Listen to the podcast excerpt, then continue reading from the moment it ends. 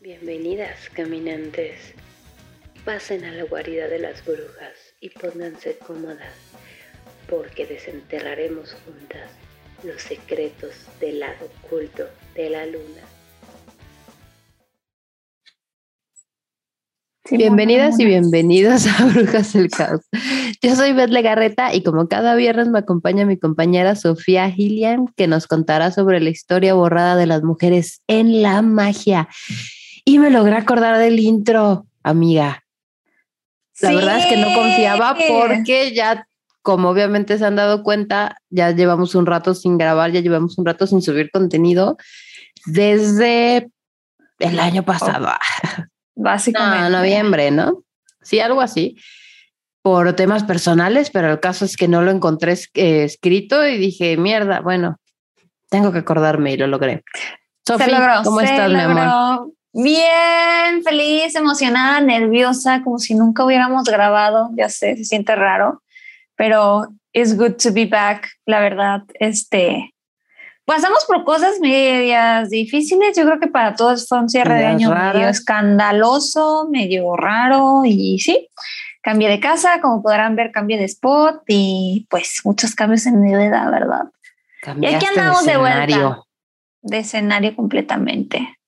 Y pues bueno, las brujitas hemos si quieren saber todo el chisme, casadas. Síganos en Instagram. Por favor, vean nuestras historias. Vamos a subir unas historias destacadas por ahí, contándoles todo el chisme y todo lo que nos pasó para que nos podamos justificar ausentes. Sí, pero bueno, como te decía, pero es momento. Es hora, el show por fin está continuando y ya no va a parar, ya, ya lo prometemos. Pero no se les olvide suscribirse, no se les olvide seguirnos, no se les olvide comentar, comenten lo que quieran, un punto si quieren. Un emoji o sus, pongan sus últimos cinco emojis que han usado. Pónganos qué desayunaron, cómo, cómo festejaron el Yule, por ejemplo, o la Navidad o lo que hicieron. La Navidad. Ustedes comenten lo que quieran, da igual. El año de ahí sacamos año viejo, Hanukkah, sí. Pues bueno, hoy tengo una historia muy, muy interesante que quiero contarte. ¿Cómo extrañaba el chismecito? Y yo también. ¿Estás lista? Siempre, así lista. Pues bueno, hoy les voy a hablar sobre la satánica y mágica María Félix. Chan, chan, chan. Güey, regresamos con todo. A huevo, güey. Tiene una historia increíble esa mujer. Bueno, lo que conozco, porque no me es el chisme completo, es como literalmente difícil de creer. Difícil de creer, definitivamente. Así que, bueno, comienzo. María de los Ángeles Félix Guereña, que ese era su nombre original, fue una actriz mexicana que revolucionó la imagen consagrada de la mujer, nacida un 8 de abril de 1914 a las 10 de la mañana bajo el signo de Aries. Es mi, mi gemela de cumpleaños, yo también soy del 8 de abril, pero del 89. Por enterrada nace esos días. Ahorita vas a ver. En un pueblo llamado Quiriego, en el estado de Sonora. A los pocos años de nacida, María y su familia se trasladaron a la ciudad de Guadalajara, Jalisco, donde está su servilleta. Por tus tierras. Sí, en búsqueda de mejores oportunidades para sus hijos, que en total fueron 16 hermanos, pero al final, eh, la época, solo sobrevivieron 12, es decir, 6 mujeres y 6 hombres. Curioso. Micha y Micha. 6 y 6. Güey, pero entonces se les murieron 6. Ya sé, güey. Ayúdame con los números porque cuatro. no. Mi cerebro en total eran 16 hermanos, pero al final sobrevivieron 12 y de esos 12 eran 6 mujeres y 6 hombres. O sea, se pedatearon 4. Ok. Les fue bien. Como camada de muchos perritos. Ándale, o de gatitos. Ay. Spoiler. Oye, estoy tratando de salvar un gatito, de suerte. Pongan, pónganme tips para agarrar un gato de la calle. ahí en los Sí, por, favor. igual si gente de Guadalajara y que sepa este, de organizaciones para que puedan prestar trampas. porque está herido. de gatito. Pero bueno, en fin. Continúa. Los modelos de conducta propios de la época y de una ciudad tan típica como Guadalajara la harían vivir bajo el sometimiento machista de su padre. Ella contaba que tenía que pedir permiso para salir a caminar por las tardes y en sus primeros años de enamorada llegó a tener dos novios, pero ella misma describía estar enamorada de su hermano Pablo, un hecho bastante escandaloso. Perturbador. Debo decir. Número 7. María Félix. yo creo que hay más de siete. Güey, sí, sí, sí había escuchado eso y sí era como. Yo, yo, yo pensé que era un invento, pero cito de un libro que se llama Todas mis guerras, donde fue entrevistada. Básicamente es la biografía de María Félix, así que es una cita oficial. Moreno, tenía un lunar junto a la boca idéntico al mío. Al verlo de uniforme estaba tan guapo que me temblaron las piernas. Entonces pensé en buscarme un muchacho como él, que tuviera su piel y sus ojos, pero que no fuera mi hermano. Era una tontería porque ese perfume, el perfume del incesto, no lo tiene otro amor. Ah, pues no, güey, obviamente no. Por fortuna. Perturbador, ¿eh? Ok, ok. Así, ¿quién es uno para juzgar, verdad? Pero ok. Y yo pensé, ¿será de Monterrey esta mujer? Pues no. ¿De dónde quedamos que era, mano? Y yo así de Sonora, en el pueblito de Quiriego. Norteña, la doña. Bueno, norteña. Recia, guapa, brava, pero incestuosa. Yo no inventé el chisme, el chisme de los, sobre los norteños. existe y está ahí. Así que, Monterrey, ¿te estás quedando atrás? Toma esto, güey. ¿Qué pedo? Pues es que María Félix fue muy famosa, güey, y esa es la cosa. Y ahorita vas a ver. Y lo que no sabemos. Le gustaba convivir bastante con su hermano. Andar a caballo era una de sus actividades favoritas, desarrollándose una gran admiración por parte de María hacia su hermano, lo que en un momento fueron juegos inocentes en la niñez, empezaron a parecer peligrosos para la madre, que observaba la veneración que ella le tenía a su hermano. Y obviamente la señora habló con su esposo acerca de enviarlo al colegio militar. Así que, a principios de los años 30, Pablo es separado de su hermana y según Enrique Krause, que era el escritor que escribió la biografía, escritor que escribió, uh, el escritor de la biografía de la doña, gracias al expediente que el general Luis Garfias consiguió para él, afirma en el prólogo para la autobiografía de la doña. Se tiene la creencia popular de que Pablo se suicidó en el colegio militar, o al menos así está declarado ante los medios. Es lo que se dice, ¿no? Gracias a una reciente investigación de una escritora muy interesante que me hallé por ahí, que se llama Marta Zamora, descubrieron que en realidad Pablo fue asesinado, muy probablemente para evitar su penosa relación con su hermana. Spoiler, en ese entonces su hermana no era famosa, ¿ok? Sí, claro, y, aparte era una niña, ¿no? Sí, literal, eran chavitos. El tormento para María fue tal que le fue tan casi imposible continuar en medio de un grupo de hermanos que no la conocían o entendían, de una madre severa y estricta y un padre machista. Así que, a manera de escape, como muchas mujeres de la época, María Félix contrae nupcias con un joven acomodado que se dedicaba a la venta de cosméticos, Enrique Álvarez a la Torre.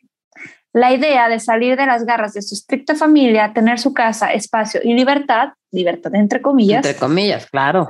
comillas en el aire, la orillan a casarse a los 16 años. De este matrimonio que duró de 1931 a 1938, surge su único hijo, Enrique Álvarez Félix. La juventud y la falta ¿El que se murió, no, man? Bueno, ya estoy spoilereando, perdón. Spoiler. Ah. es que yo veía mucho ventaneando, güey. Mira, es que pues todos nos morimos, entonces no es spoiler. Todos vamos para allá eventualmente. En fin, sí. La juventud y la falta de voluntad de estar juntos los terminó separando, además de las múltiples infidelidades que intercambiaban. Al final se divorciaron y María se quedó con su pequeño. Tras su primer divorcio, ella se traslada a Navojoa, Sonora, para pasarla con su familia y así evitar la tutela de su padre, que además en los años 40, pues era muy difícil ver a una mujer divorciada y con un hijo, pues era mal visto. Sí, era una desgracia. Era mal visto que no regresara a la casa materna, pero pues para Félix no significaba nada más que libertad plena e independencia para ella. Finalmente de ahí se traslada a la Ciudad de México. Ay, qué belleza. Chilangolandia, a la mera Tenochtitlán. A la libertad, la libertad. Y seguro ya de ahí es donde todo ¡fum! Exacto. Porque eso es lo que hace la ciudad. ¡Fum! Obviamente. para bien o para mal. Sí. a ti te hicieron famosa, pero de otra forma, bien. Ah. Vayan a sus historias. De vayan, vayan al chisme Que por cierto, diles cuál es tu Instagram. ¿Cuál es mi? Ay, ¿cuál es mi Instagram? Arroba gata guion bajo vagabunda. Síganme, de todos modos, ahí aparece por ahí en algún lado. De lo vamos a poner por ahí. En toda la pantalla, ¿no? Así, Pues bueno, a los pocos meses de vivir en la capital, tras una visita por parte del abuelo de su hijo, María sufriría el secuestro o sustracción de su niño, que pues obviamente fue robado por su propio abuelo, y es así que Enrique pasa algunos años en Guadalajara bajo la crianza de su familia paterna y apartado totalmente de su madre. María luchaba bastante por la custodia de su hijo, pero consciente de que en ese momento no le podía ganar a un puesto que sus suegros tenían, que era gente acaudalada y pues gente que estaba bien acomodada en Guadalajara, se veía una tarea bastante difícil del poder recuperar a su niño. Así que ella decide convertir. Ajá, y aparte ella dice, ¿sabes qué? Entonces, si tú eres una persona importante que me pudo haber arrebatado a mi hijo, yo también me voy a, me voy a encomendar a ser una persona mm. importante. Para recuperarlo. Cabe decir que neta esta mujer lo que, lo que ella decretaba, lo hacía, te lo juro. Ser una bruja, güey, totalmente. Literal, ahorita van a ver. María comenzó a trabajar como secretaria de un cirujano plástico. Yo no sabía eso, se me hizo muy cool. Hasta que un 4 de enero de 1940, María Félix fue descubierta, entre comillas, por el ingeniero Fernando Palacios, quien en aquel entonces se formaba para ser director de cine. Este se le acercó a la Bella María y le hizo el ofrecimiento de salir en el cine, para lo que ella respondió sarcásticamente. Cuando me interese hacer cine, entraré por la puerta grande. Y el señor le oh. respondió, pues no sé quién sea usted ni de dónde venga, pero con el porte que usted tiene puede entrar por donde quiera. Choro mareador del güey, ¿no? Sí, viejo volado. Y fue así.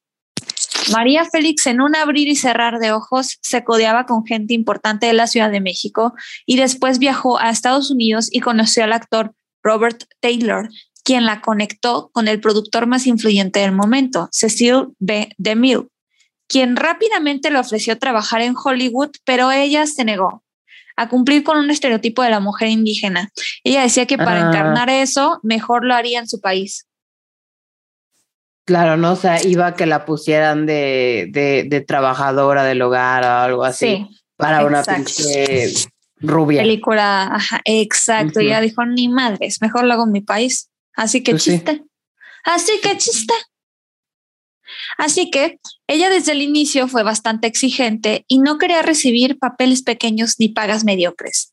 Como ella dijo y decretó, entraría por la puerta grande. Así fue. Su primera filmación fue la de El Peñón de las Ánimas, una película que compartió con un actor prolijo en su época, Jorge Negrete quien se comportó con un desprecio y un machismo desbordante y singular al preguntarle, ¿y tú? ¿Con quién te tuviste que acostar para lograr un papel protagónico? Ay, qué pendejo. Sí se sabe, ¿no? Como que ese vato era nefastito. Pendejazo. A lo que ella respondió, usted tiene más experiencia que yo en el cine, así que debe saber con quién hay que acostarse para ser estrella. Eh, diciendo, mi hijo, pues por donde tendría que pasar yo, tú también pasaste, así que. Con los mismos que tú, si ya te la Exacto. Y pues era más que obvio que la actitud directa y seca de la doña generó cierta enemistad con Jorge Negrete, quien al final de la historia fue su cuarto esposo, pero mm. pues ya iremos viendo qué pedo con eso, sí, ya verás. Gracias a la filmación, María conoce al cantante jalisciense Raúl Prado. No resultó nada más que un fugaz matrimonio, era el segundo, que no duró mucho, y fue uno de los mayores secretos mejor guardados de la doña. O sea, estaba casada en secreto. Se casó en secreto, pero duró muy poco su matrimonio. Mm, por algo se casó en secreto. sí. Normalmente le tocaban papeles pues que representaban una mujer muy dócil y sumisa, hasta que llegó la película de Doña Bárbara. Ahí fue donde María Félix realmente se identificó con el personaje y encarnaba su verdadera personalidad. Una mujer fuerte, tosca y que sabía muy bien lo que quería. Básicamente una mujer independiente, ¿no?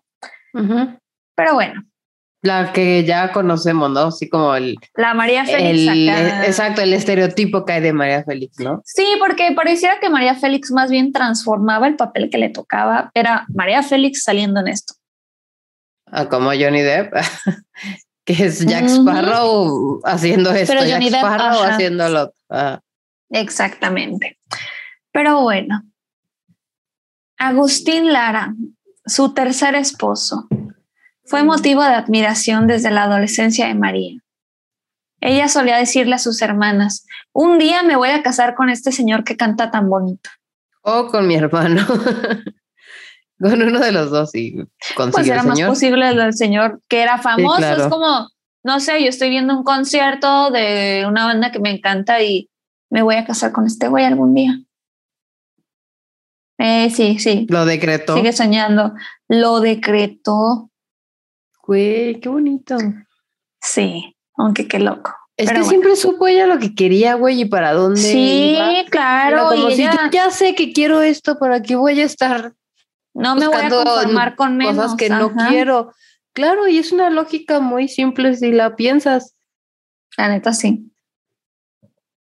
Como para qué busco otro si yo ya vi que este es el que quiero, pues. O sea, claro.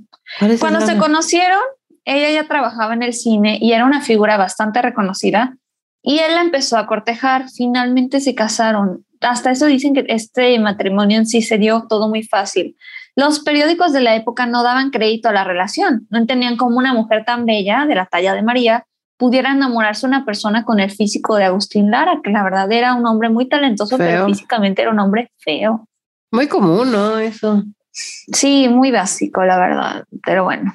Con él asistía. Casi todos los hombres son feos, casi, casi todos, pero. No es que dicen fuertes, feos y formales. sí, exactamente, exactamente. No más que Agustín Lara, no Pero sin lo formal. Ni lo fuerte, solo los feos. Fuerte dolor, en fin. Tirando hate. Yes. Con él asistí a los toros donde la pareja siempre causaba expectación y después de 17 películas rodadas en México, María viajaría a España en 1948 y decidió irse sola para no ser la sombra de Agustín Lara, quien ya era una estrella consagrada en esa región. Los celos de Agustín, o sea, los celos no solamente de, ella como mujer, sino como trabajadora o como alguien exitoso. Como actriz, ¿no? Ajá, exacto. Era tal que hizo que la pareja se divorciara. Y la doña, obviamente, se iba a ir a brillar, sola en España. Pero esta mujer dijo, mm, aguanta, chile con la cola, me vale, me voy a España. Chao. Eso, güey, es que eh, todas estas frases que muchas sí las dijo ellas, muchas se le atribuyen, eh, sí pintan como su personalidad, ¿no? Y, y era una mujer muy congruente, güey. Sí, sabía lo que quería, decían, yo tres días, me arreglo y me voy, sale bye. No es solo una frase con un, en una imagen de Facebook, güey. Sí, que es el modus vivendi. Totalmente. Y yo soy esa tía. Cabe aclarar. Yo también, yo también totalmente. Pero bueno, su ida a España fue un éxito rotundo. Después de eso, ella recibía ofertas en Italia y en Francia y rápidamente se puso a estudiar italiano y después francés se aventuró a conocer otro tipo de vida y otro tipo de cine. O sea, porque además mucha gente dice, ay, es que ella era vedette. Pues déjame decirte que no, chica. Ay, ella estuvo buscando la manera de crecer como actriz, como actriz. Ella no era vedette, diría la, nuestra diosa Niurka. Exacto, ella no era vedette. Después viajó a Argentina a grabar La Pasión Desnuda. Rápidamente se convirtió a mí en amiga cercana de la esposa del presidente, Eva Perón, a quien le hizo compañía en sus últimos días. Eva tenía cáncer y finalmente falleció a los 33 años, siempre acompañada de la doña. No sabía eso, güey. Sí, o sea, que estuvo ahí como con la doña Eva Perón. Luego, fíjate en los números, la señora se murió a los 33 años. Como Jesucristo. Como Jesucristo. Y yo, no es cierto, John Lennon no, güey. No sé por qué se me vino a la cabeza. Pero bueno, al vivir allá en Argentina, María se hizo novia de un protagonista de una película ya mencionada, Carlos Thompson. Él pudo haber sido su cuarto esposo, pero la doña se echó para atrás. Y así fue como huyendo de esta relación, pues como que le dio miedo y dijo, ya el cuarto como que ya está muy, muy cañón. Pues bueno, entonces dijo, mejor me regreso a mi México. Sí, dijo, malo conocido, me voy a México mejor. Al regresar a México, justamente al pisar el aeropuerto de la Ciudad de México, María Félix recibe una propuesta de matrimonio de parte de Jorge Negrete en manos de el señor Crox Alvarado, porque el señor no pudo ir porque estaba muy ocupado. Eso es una muy mala señal, güey. Si no tiene tiempo para pedirte matrimonio, no va a tener tiempo para casarse, no va a tener, o sea. Exacta. Pero bueno. Ella, bastante extrañada por la despreciable manera de acercársele en su primera película, pero aún así le dio una oportunidad y se dejó cortejar. Pero digamos que le costó. Grabarían dos peculiares películas juntos estando casados. Solo dos años le duró el matrimonio, debido a la abrupta muerte de Jorge Negrete, él sufrió una cirrosis hepática y se murió.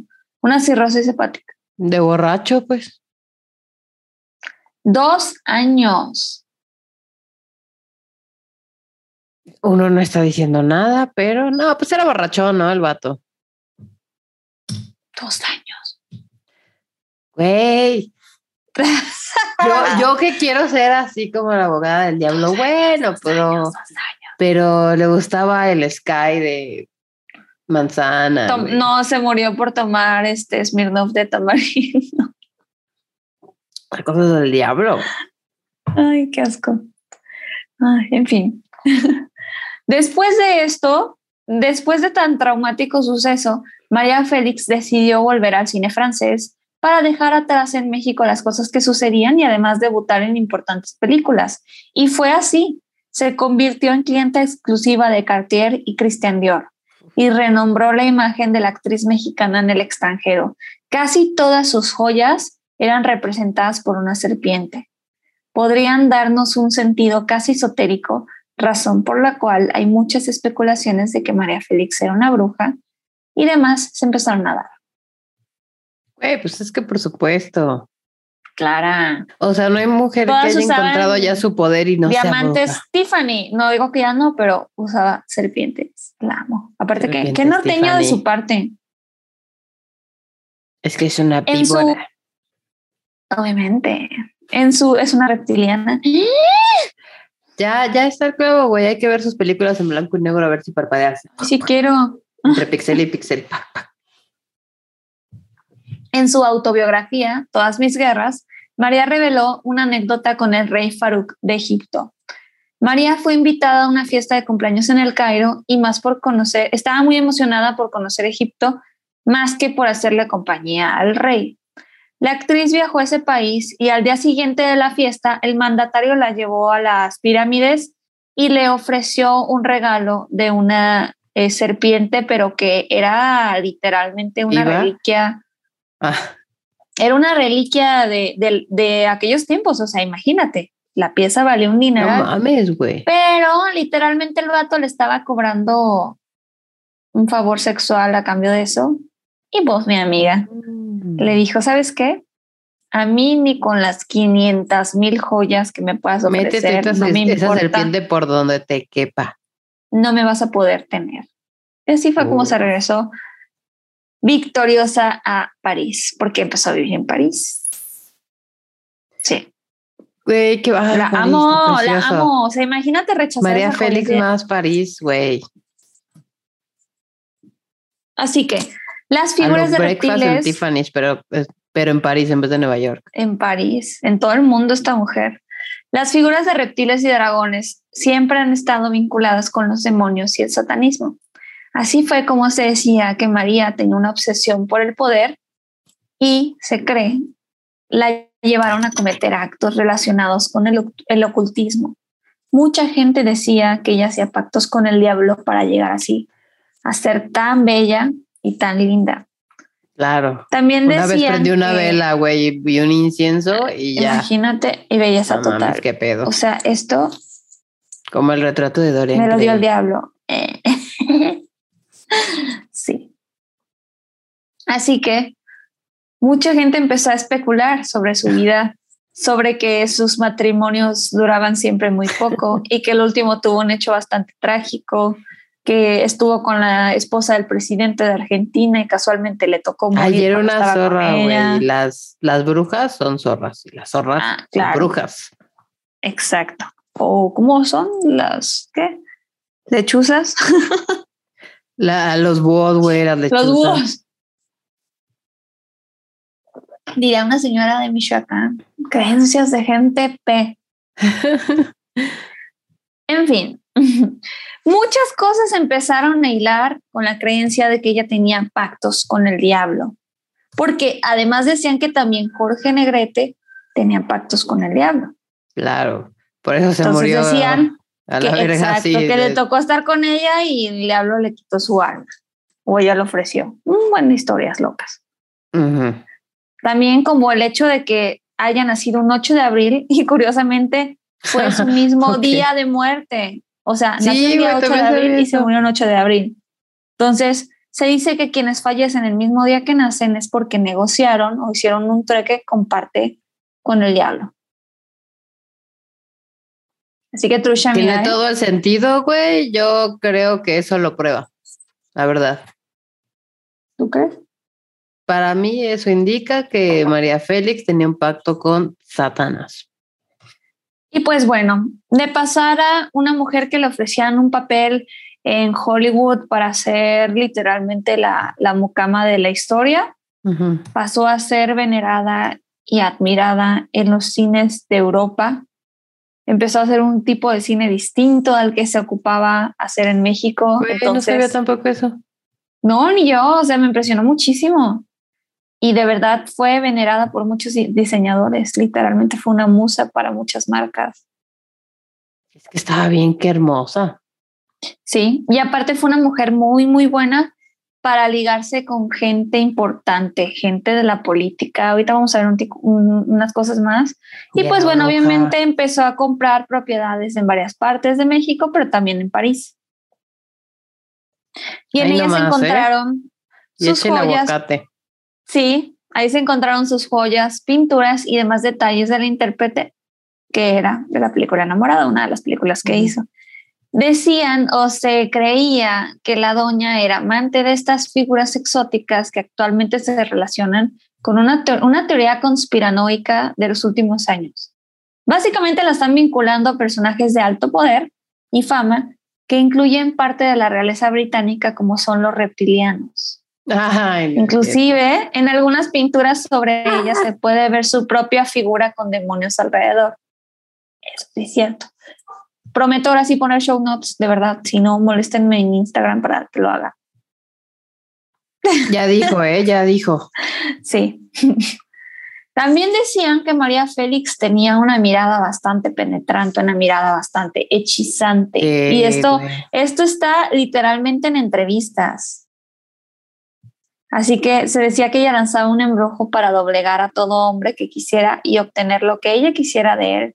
Según su propio sobrino, Alfredo Félix dijo que ella tenía un embrujo para engatusar a los hombres. Los embrujaba con su mirada. Ella tenía un pacto con un ente siniestro que hacía que los hombres cayeran a sus pies. Y así fue. A mí me dicen que tengo la mirada de mi abuela María Félix. Ahí el vato. Ay, ahí va ya el vato. Así, yo haciendo sus caras como de cuno, perro. levantando la ceja, güey, el pinche vato. ¿Tú qué? ¿Tú qué? Nadie sabe quién Lo único que se le parece es el apellido. En fin, la hipotenusa. También se decía que la doña estaba incluida en algunos rituales satánicos que incluyen el canibalismo y sacrificios humanos. Ok. También, también están Comía en corazones.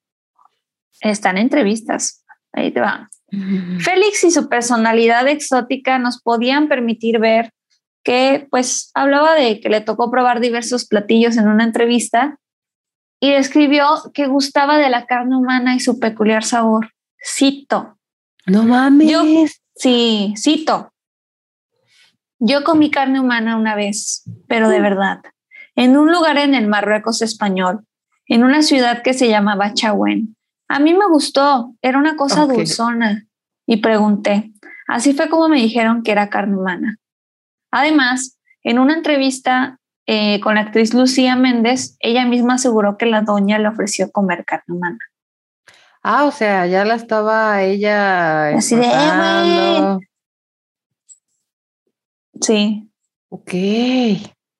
Como negocio piramidal. Wow. no pasa nada. Sí, tú la vendes a otras personas que quieran carne sabe humana. Apoyo, sabe apoyo, sabe apoyo, no pasa nada. Más dulzón, más dulzón. Más dulzón. A pavo. Ándale. o apoyo con azúcar. Curiosamente, el cadáver de la doña tuvo que ser exhumado cuatro meses después de su entierro. Para comerse. según, según el diario El Universal, las autoridades se sorprendieron al ver que su cuerpo se encontraba técnicamente intacto. No tenía ninguna señal de putrefacción, no tenía ninguna señal de, de descomposición. ¿Cuatro meses? Hay gente que en dos semanas, en tres días ya. En menos, güey, sí, con, con el calorcito, si hay calorcito, en menos. Imagínate. Guapa. A seguir ahí, bien, qué hermosa todavía. Que saque, que saque el, consejo, un poco de bálsamo. Que saque un TikTok para que nos explique cómo. cosa, cosa para embalsamar, güey. Eh, ¿con, qué, ¿Con qué? Aparte, si estás muerta ya no envejeces, güey. Entonces ahí está el otro tip, morir. Nomás te desbaratas. No lo mueran, por favor, brujitas, las amamos. Además, murió a sus 88 años. Justamente coinciden con el día 8, el 8 de abril. Es, decir. es mi número favorito justo porque nací el 8 de abril. Roja. Eh, más, o menos, un poco sí. Pero no te preocupes, no te voy a mentir. en el 1600. Yo. ¿No? Yo sentiría que sí a veces. ¿eh? Siento que en cualquier momento van a llegar este con con antorchas y antorchas, güey, y trinches aquí a mi puerta. Pero bueno, además murió a sus 88 años, el mismo día que nació, un 8 de abril, lo que se le asocia al término de un ciclo, un pacto con algo. Otras personas rumoreaban que la actriz fue enterrada con una cruz en la espalda y boca abajo. Guay, ¿porque era vampira? O bruja. Pero Básicamente cuando la exhumaron, ¿estaba así o qué? Dicen que sí. Ok. Y por ejemplo, o sea, ya es que te ponen acostadito mirando hacia el cielo, se supone que es como estás mirando a Dios.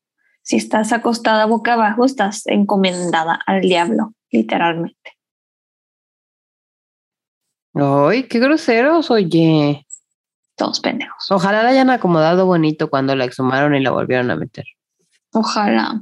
Así ya, También se afirma que María Félix era fanática de las prácticas satánicas y además, además de estar enamorada del demonio, literal, y de su hermano. esto se podía ver en distintos elementos de decoración en su casa en Cuernavaca, Morelos, como cuadros y esculturas en su sala. Si hay un video bien chido de su casa, está bien chida. Tiene buen gusto mi amiga. Lo voy a buscar. Incluso se dice que tiene uno en donde ella fue retratada con el cuerpo de Lucifer. También solía portar sin pena y sin esmero símbolos ocultistas y de brujería en su propia joyería. La doña Sentí una fuerte atracción por lo prohibido y por el poder. Incluso gustaba de saber que poseía una mirada penetrante e hipnotizante y lo, presumía. O sea, te digo, todo está en entrevistas, todo está en videos. Así fue también como su hermano, su sobrino, perdón, se encargaba de confirmar esto, ¿no? De que decía que embrujaba con la mirada. Y luego él trataba de embrujar también así de, Además, del tema de los satanistas, eh, estuvo muy asociada con los Rothschild. ¿Has escuchado de esa familia? Rothschild. Sí, los, no sé cómo decirlo, Rothschild.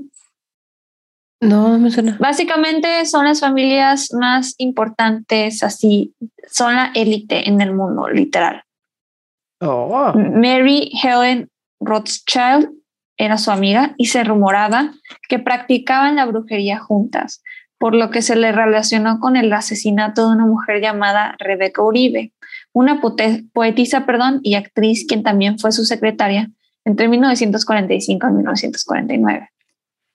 O sea, con motivos de brujería la mataron. Los registros indican que Rebeca murió de sobredosis, pero hay mucha gente que piensa que fue usada para un ritual para obtener más poder para María Félix. Ya que mm. se le vio salir a una mujer muy parecida a su habitación la última noche de vida de Uribe. Además, en ese entonces Félix pudo, haber, pudo salir del país sin problemas a pesar de estar siendo investigada por ese crimen. O sea, sí, sí la estaban investigando así como que oficialmente. Sí, pues trabajaba y para se fue. Y se fue al país. A partir de ese año, la fama de la doña se disparó a nivel internacional, por lo cual hay quienes piensan que se sacrificó el cuerpo de Rebeca para, además de que se creía que era su amante o que era amante de María Félix. Pero o sea, pudo haber sido satanistas. Pasional o cómo les llaman? Los que quieren justificar con la pasión el asesinato. Pues dicen que era, fue sacrificada, literal. Pues no lo dudo, güey. Y ahora con todas las, con toda la evidencia que tengo hasta ahorita, decreto que es posible. Eh, sí, y yo. Eh, sí, modo, está en Lo único que se llegó a confirmar es que María Félix era una mujer sumamente inteligente y muy fuera de su época. Su fama y personalidad la llevaron a muchísimos mitos y leyendas provocados por ello, pero nada se llegó a aclarar. O sea, está la gente que cree en las versiones oficiales de los polis y los que creen en este tipo de historias, entonces es muy difícil saber qué, pasó en realidad. Sí, creo que siempre como un punto medio, ¿no? Entre lo que Pero es como la historia oficial, que la historia oficial nunca es la historia real, la neta, la policía miente, el gobierno miente, se sabe. Pero, pero también de repente las conspiraciones de la gente ya son como... No suenan tan descabelladas. a veces sí, güey, y de repente es como, igual hay un punto medio entre que obviamente esto es la historia oficial no es verdad, pero tampoco era, reptiliana, ¿sabes? Quizás sí era practicante de, de, brujería y todo ese tipo de cosas, pero de repente la, la gente le echa mucho folclore, güey, mucho, sí, mucho reptiliano todo. Pero pues bueno, básicamente en todas sus entrevistas nunca me tocó ver que ella dijera que no a lo que le decían de que si era satanista, de que si este tenía impacto con el diablo, casi siempre como que ella misma alimentaba estos rumores dando respuestas controversiales y tenía una forma muy muy excéntrica de responder. Siempre tuvo y siempre tuvo como esta parte que le hizo destacar que siempre tuvo gustos muy muy excéntricos, muy misteriosos, muy muy muy de ella, ¿no? Muy su estilo y pues y es que todo eso coincide con cuando, o sea, con las circunstancias de su muerte, como que todos estos, esta numerología, ¿no? 88. Exacto. Pero sí está bastante curioso. Así que esa fue la historia de la divina mujer Aries, la doña. la diva del cine. Me enteré de todo el chisme el día de hoy. Ya me voy a ir a contarlo. Sí, sí sabía, por ejemplo, que era mi, mi tocaya de cumpleaños y, y, de ese pedo que estaba enamorada de, de, su hermano. De su hermano, sí. Siempre se me hizo como la cosa más creepy del mundo, ¿no? Como... Más tétrica. A mí lo de la carne humana fue Uy. Eso también, güey. Pero como son más rumores, aunque quién sabe, güey, la banda está bien. No, pero. ¿Cuál es este otro actor, güey? A mí lo que me enfrió la sangre fue ver las entrevistas.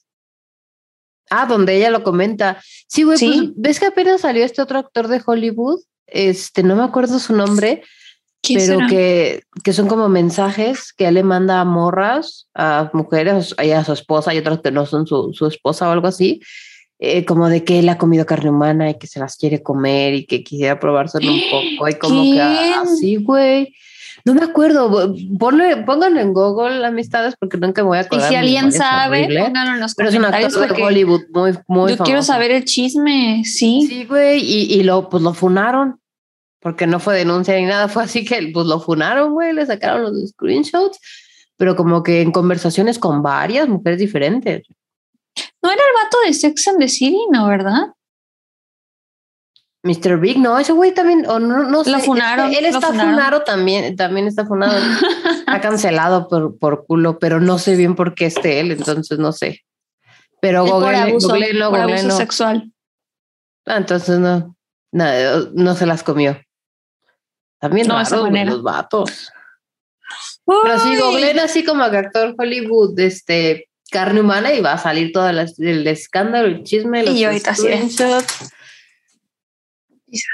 Sí, güey, no mames. O sea, puede, puede ser que sea como una tendencia de Hollywood. Ya son a veces tan estrafalarios que, pues ya qué más les queda, güey. Ya comieron pangolín, güey.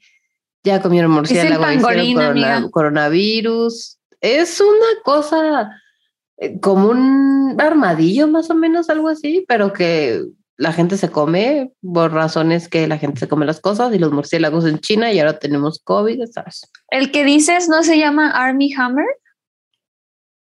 Sí, creo que sí. Sí debe ser ese porque no, tiene, no tiene mucho tiempo. En mi vida lo había visto. Yo, güey, yo me enteré como que de su existencia y, y, todo el mundo muy choqueado porque es como muy famoso, aparentemente. Yo me enteré por esto, por este desmadre, lo leí en Twitter y dije, hola. Y así de, oh my God. O sea, como por los chats y videos. Sí, es algo que la gente hace, sexual. Sí, o sea, por ejemplo, con ella, ella iba a las fiestas de los Rothschild. Hay unas fotos muy épicas de las fiestas, también se las voy a poner. Créanme, se los prometo que ahora sí no se me va a olvidar. Pero en las fiestas usaban máscaras super creepy. Imagínate, como en los años 50 de animales. Y eran fiestas temáticas. Básicamente los Rothschild eran la élite, la élite, según yo, de Inglaterra. Entonces, o sea, son los grupos de poder más grandes que hay, literalmente. O sea, son dueños de muchísimas este, empresas. O sea, no, mañas más bien. Pues son una mafia en general, pues, pero, pero mañas ya bien creepy, ¿no? Como que se vuelven ociosos, güey, de tenerlo todo. Pues yo creo que, imagínate cómo han de ser sus fiestas.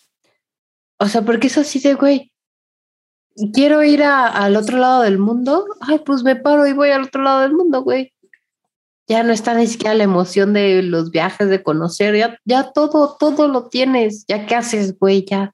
Pues literalmente. Máscaras de animales, güey, y comerte a otras personas.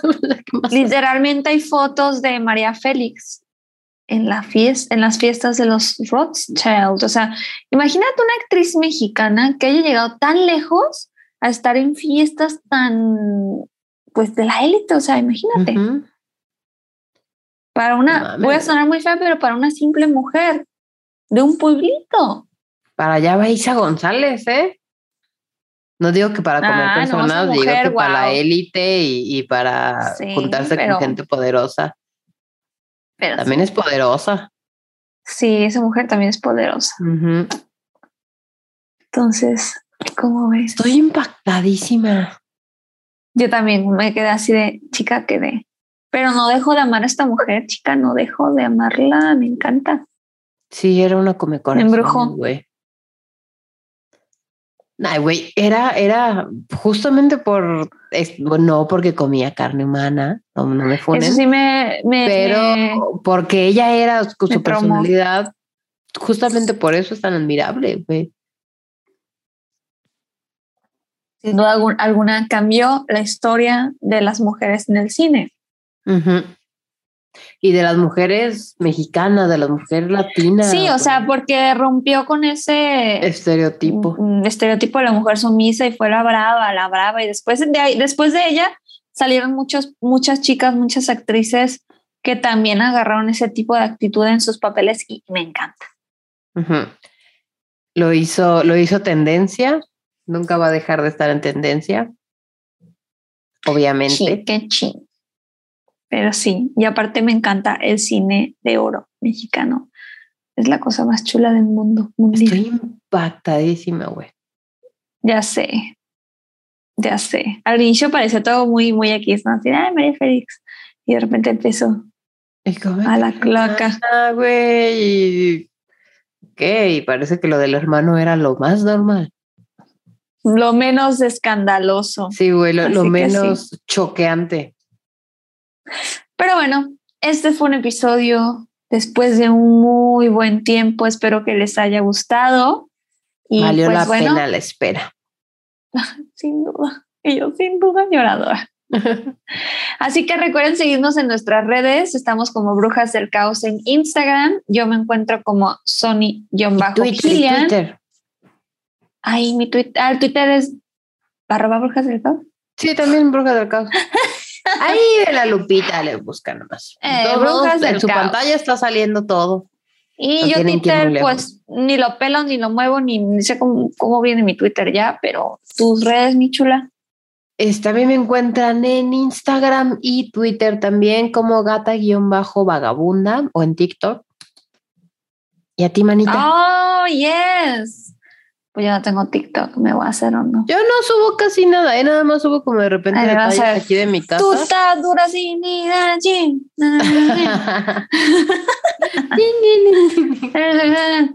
Tú comes carne humana. sí. Ay, no, qué horror. Pero bueno, en fin, esperamos que les haya gustado. ¿Ya diste tus redes, bebé? Sí. ¿No diste tus redes? Ah, ok. Sí, perdón, te van las cabras. O a ti alguna de las dos, pero por ejemplo, eso lo pueden comentar. Sí, si no, igual en los comentarios en nuestras redes. Si alguien no dijo sus redes aquí. Y por favor, moléstenos cuando nos subamos episodio para que no vuelva a pasar este tipo de situaciones. No va a volver a pasar. Pero bueno, eh, espero porque no quiero volver a. Agárrense maratón de los viejos episodios y pues empezamos una temporada más y pues muy feliz año. Los amamos brujas y brujos. Que se la pasen muy chido hoy y siempre.